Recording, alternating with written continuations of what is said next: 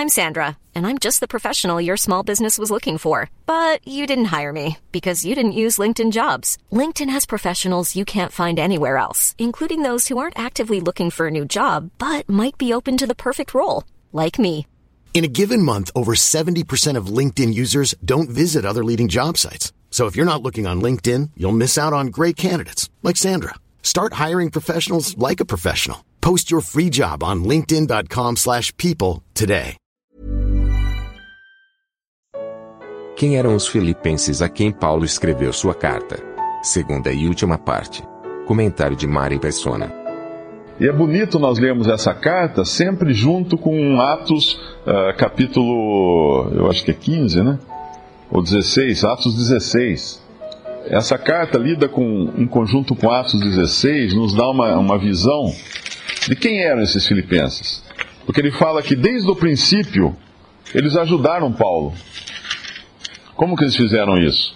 Atos 16, versículo 9. Paulo teve de noite uma visão em que se apresentou um varão da Macedônia e lhe rogou, dizendo: Passa a Macedônia e ajuda-nos. E logo depois dessa visão, procuramos partir para a Macedônia, concluindo que o Senhor nos chamava para lhes anunciarmos o Evangelho. E navegando de Troade, fomos correndo em caminho direito para Samotrácia e no dia seguinte para Neápolis, e dali para Filipos, que é a primeira cidade desta parte da Macedônia e é uma colônia. E estivemos alguns dias nessa cidade. E no dia de sábado saímos fora das portas para a beira do rio, onde julgávamos ter lugar para oração, e assentamos-nos ali, assentando-nos ali, falamos às mulheres que ali se ajuntaram. E uma certa mulher chamada Lídia, vendedora de púrpura, da cidade de Tiatira, e que servia a Deus, nos ouvia. E o Senhor lhe abriu o coração para que estivesse atenta ao que Paulo dizia.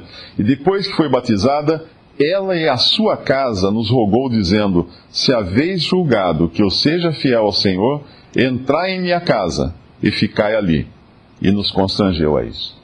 Paulo tem uma visão de um varão da Macedônia pedindo ajuda. Os macedônios pedindo: Vem nos ajudar.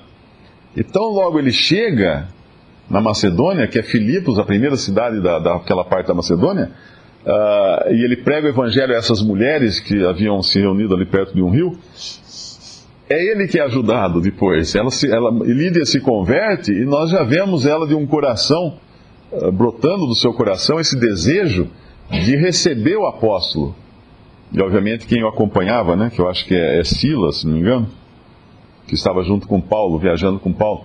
Uh, e Lucas talvez também, porque ele fala, ele escreve na primeira pessoa aqui. E, e ele então vai ficar hospedado na casa de Lídia, e essa é a primeira pessoa da assembleia que estava formando então em Filipo. Então essa Lídia era a primeira, uma, uma mulher, começou com uma mulher a assembleia em Filipos. E depois a segunda pessoa que provavelmente viria a fazer parte dessa assembleia é a, a jovem possessa de um espírito imundo. Quem era essa jovem? Ela era uma pitonisa, como era conhecida na Grécia naquela época. Eram mulheres que, que eram incorporadas por demônios e faziam adivinhações. E elas eram exploradas, como são exploradas hoje prostitutas por seus cafetões. Eles exploram essas mulheres, elas vão para a rua e eles recebem uma parte do ganho delas, a maior parte do ganho vai para eles. Assim eram essas, mulher, essas mulheres também, as pitonisas na Grécia, ou na, na Ásia, né, na Macedônia. Elas trabalhavam fazendo adivinhações, eram, eram possessas de demônios e eram então exploradas pelos seus senhores. Ela era uma escrava, essa mulher. E ela é liberta por Paulo desse seu, desse seu espírito maligno, e obviamente essa mulher acaba se convertendo, né? Só podendo concluir isso, que ela foi salva. E o terceiro, o terceiro participante então dessa assembleia em Filipe é o carcereiro um homem rude, um homem acostumado a cuidar de presos, né, de ficar ali no, lidando com presos, que aprisiona e castiga Paulo e, e Silas também, e os coloca no, no, no, cárcere, prende os seus pés no cárcere.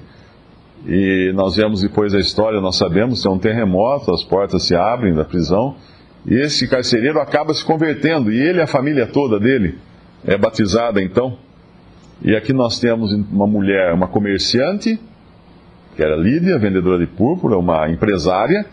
Nós temos uma escrava, uma jovem escrava, e nós temos um funcionário público, um carcereiro, Rude, formando, começando então, dando início a essa assembleia em Filipos. E aí Paulo vai agora agradecer pela cooperação deles no Evangelho. Eles, eles se converteram e não ficaram parados, eles começaram a cooperar. Eles cooperavam com Paulo no Evangelho. E quando nós pensamos em cooperação, é muito importante entender isso. Uh, obviamente eles deviam hospedar os apóstolos, eles deviam hospedar os cristãos irmãos, eles deviam alimentar, eles deviam ajudar, encorajar, mas eles também deviam uh, certamente ter ajudado Paulo uh, financeiramente, porque não era de graça que saíam as viagens que Paulo fazia. Apesar dele ter um trabalho, né, ele trabalhava com suas próprias mãos, fazendo tendas, mas era, era custoso também as suas viagens, a sua manutenção. E esses irmãos, ele fala, pela vossa cooperação no Evangelho, desde o primeiro dia até agora. Nós não sabemos quando, quanto tempo deve, deve ser possível até pesquisar, mas quanto tempo transcorreu desde Lídia até o momento em que ele escreve essa carta. Ele estava preso, quando ele escrevia essa carta, ele estava preso em Roma, provavelmente. Mas em todo esse tempo, esses irmãos foram ativos na ajuda do Evangelho e na ajuda com aqueles que ministravam também. Eu anotei dois versículos da minha Bíblia que podem nos ajudar quando nós lemos o versículo 2: Graça a vós e paz da parte de Deus nosso Pai e da do Senhor Jesus Cristo. A primeira coisa que chama atenção nesse versículo 2 é que ele coloca o Pai e o Filho no mesmo nível. Graça vem, graça e paz vem da pessoa do Pai e da pessoa do Filho. Nós sabemos que lá em João, uh, em João o Senhor fala uh, quem honra, é João 5, acho, né? Quem honra o Pai, eu não me lembro agora a passagem, acho que é João, para que honre, para que honre o Pai assim como honra o Filho, para que honre o Filho assim como honra o Pai. Eu não sei exatamente a ordem, mas colocando que o Filho deve ser honrado tanto quanto o Pai. Por isso que nós devemos sempre tomar cuidado né, com religiões que colocam uma ênfase em Deus Pai e colocam o Senhor Jesus Cristo como uma, um, um, ser criado, né, e não exatamente Deus também, juntamente com Deus Pai. Nós, nós, nós temos a Trindade, Deus Pai, Deus Filho e Deus Espírito Santo, uma coisa muito clara nas Escrituras, embora a palavra Trindade não exista nas Escrituras, mas a distinção é clara. Mas as duas coisas que ele fala aqui, graça e paz, essa graça que ele, que ele roga uh, a favor dos filipenses, não é exatamente a graça que nós desfrutamos dela quando nós somos salvos, mas é a graça para nós desfrutarmos dela no nosso dia a dia, na nossa vida.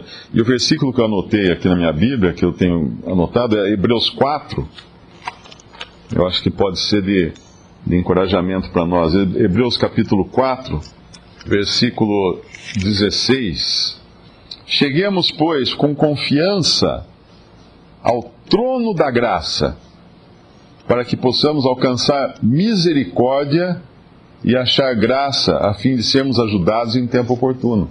Ah, nós necessitamos, mesmo depois de salvos, nós necessitamos da misericórdia e graça de Deus duas coisas que nós não vamos conseguir viver sem nesse mundo. Misericórdia por quê?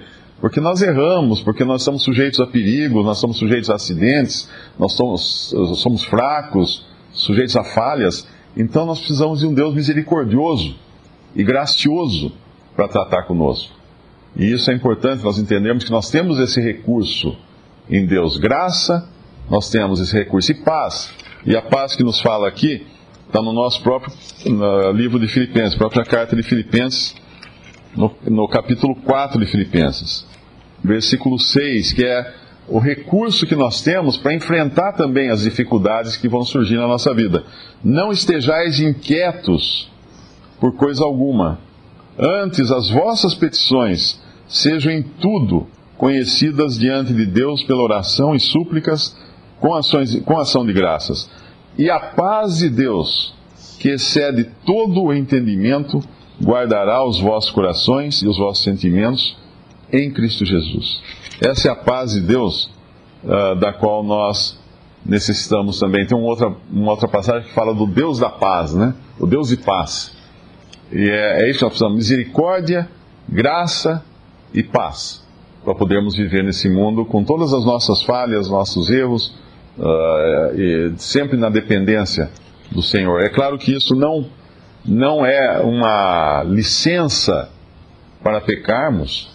Ele vai, ah, eu sou falho, então vamos falhar que então daí eu busco graça e misericórdia. Não é bem assim a, a história, não.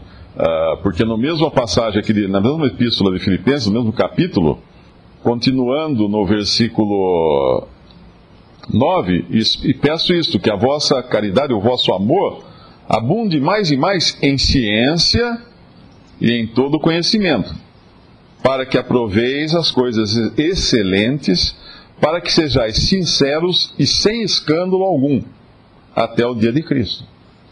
Então nós temos esses recursos, mas não para usarmos em benefício da, da, da leviandade, do, do pecado, da, da, de andarmos desordenadamente, mas para termos duas coisas: amor, só amor, não, o amor sozinho, ele, ele nos leva a errar.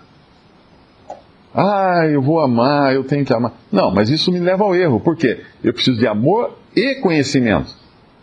Que é o que fala no versículo.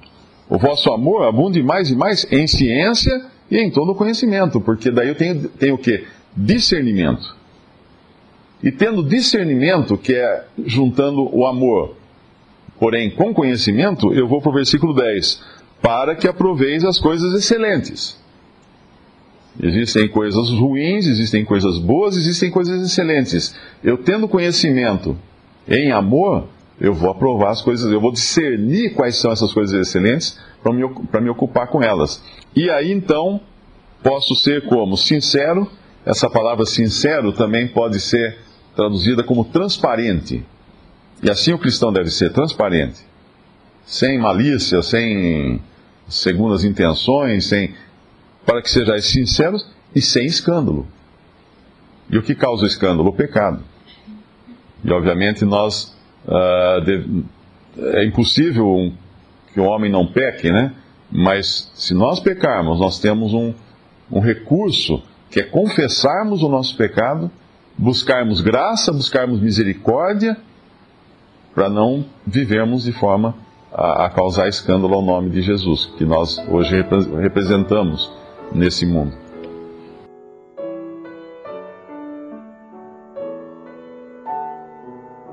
Visite respondi.com.br. Visite também 3minutos.net.